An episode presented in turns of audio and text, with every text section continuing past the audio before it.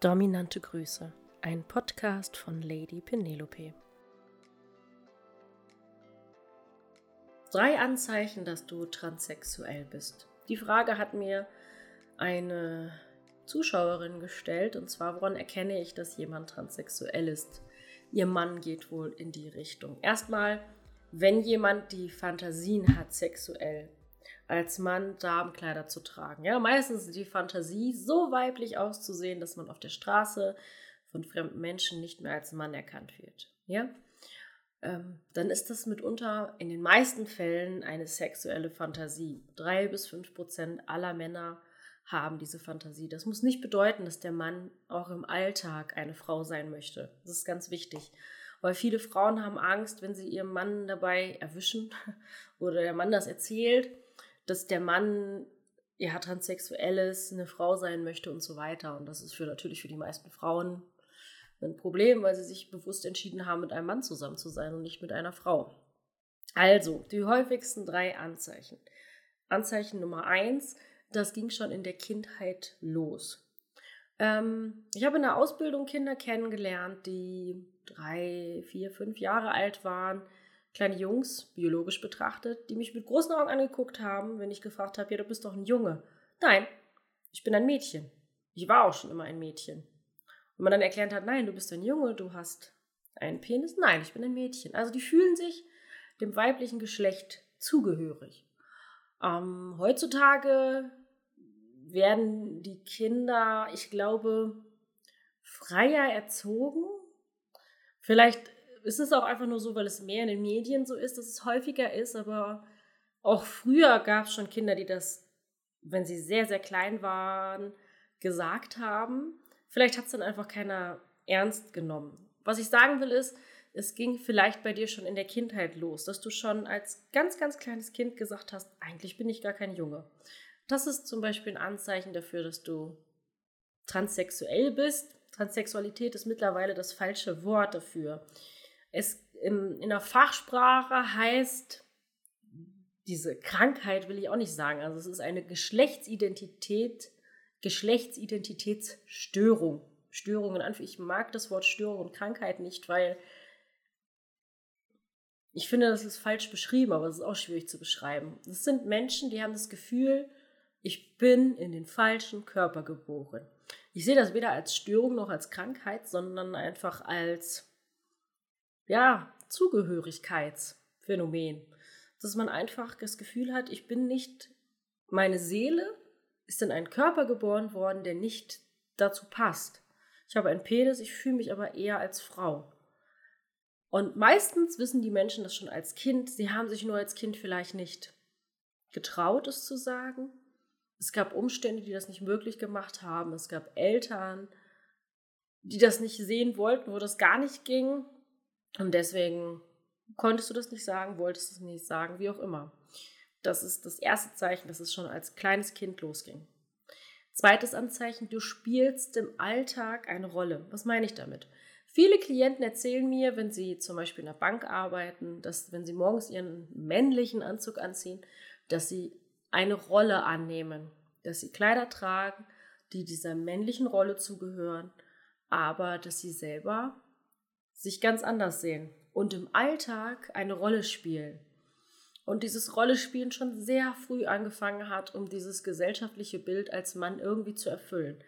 Aber eigentlich wussten sie immer, dass dieses Bild nicht ihrs ist, dass das nicht ihre Identität ist, dass das nicht du bist, sondern dass das die Rolle ist, die andere von dir erwarten. Und umso länger das geht, umso schmerzhafter wird das umso schlimmer wird das, diese Rolle zu spielen.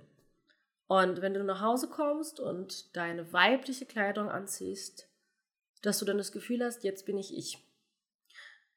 Das ist auch vielleicht so ein bisschen ein Anzeichen 2, 2a oder ein Anzeichen plus, dass du zu Hause nur noch weibliche Kleider tragen möchtest oder das vielleicht auch trägst.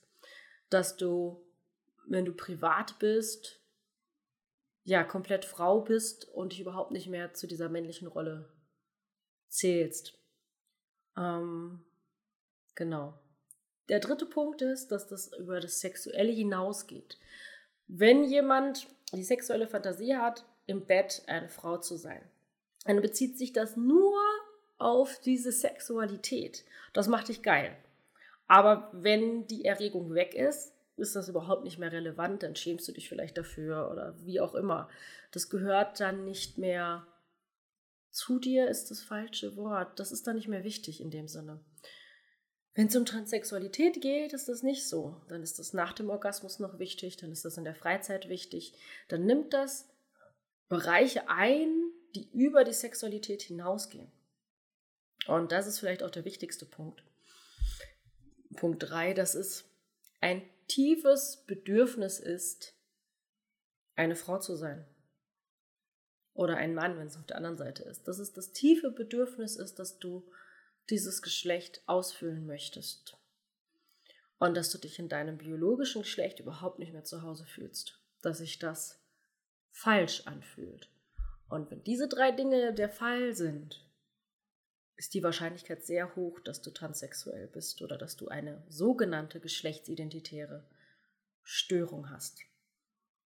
Das muss nicht unbedingt bedeuten, dass du dich umoperieren lässt oder ähm, dass du allen sagst, dass du äh, eine Frau sein möchtest, sondern das bedeutet in erster Linie erstmal, dass du auf der Reise danach bist, herauszufinden, wer du eigentlich bist. Ich glaube, auf dieser Reise ist jeder von uns auch wenn wir uns in unserem biologischen Geschlecht zu Hause fühlen. Aber für dich ist es vielleicht nochmal eine andere Art und Weise herauszufinden, wer du bist, wer du sein möchtest und was das dann im Grunde genommen für dich bedeutet, ob du Brüste haben möchtest oder nicht, ob du deinen Penis wegmachen lassen möchtest oder nicht, ob du deinen Namen ändern lassen möchtest oder nicht. Ich glaube, das Wichtigste ist, dass du dir darüber bewusst wirst, wer du bist und was du für dieses Leben möchtest. Und das ist etwas, was nur du alleine bestimmst. Das muss nicht unbedingt bedeuten, dass alle um dich herum das wissen. Aber es ist wichtig, dass du das weißt. Und wenn du alleine mit dieser Frage überfordert bist, das sind übrigens viele Menschen, dann such dir da Hilfe. Du kannst dich an mich wenden, zum Beispiel in einem kostenlosen Beratungsgespräch. Dafür kannst du dich bewerben auf www.lady-penelope.com. Du kannst dich aber auch an Verbände wenden. Es gibt einen transsexuellen Verband, an deinen Hausarzt und kannst herausfinden, wer du eigentlich bist und was du möchtest. In diesem Sinne hoffe ich, dass dir das Video ein bisschen weiterhelfen konnte. Ich wünsche dir einen wunderschönen Tag und sage bis zum nächsten Mal. Dominante Grüße, Lady Penelope.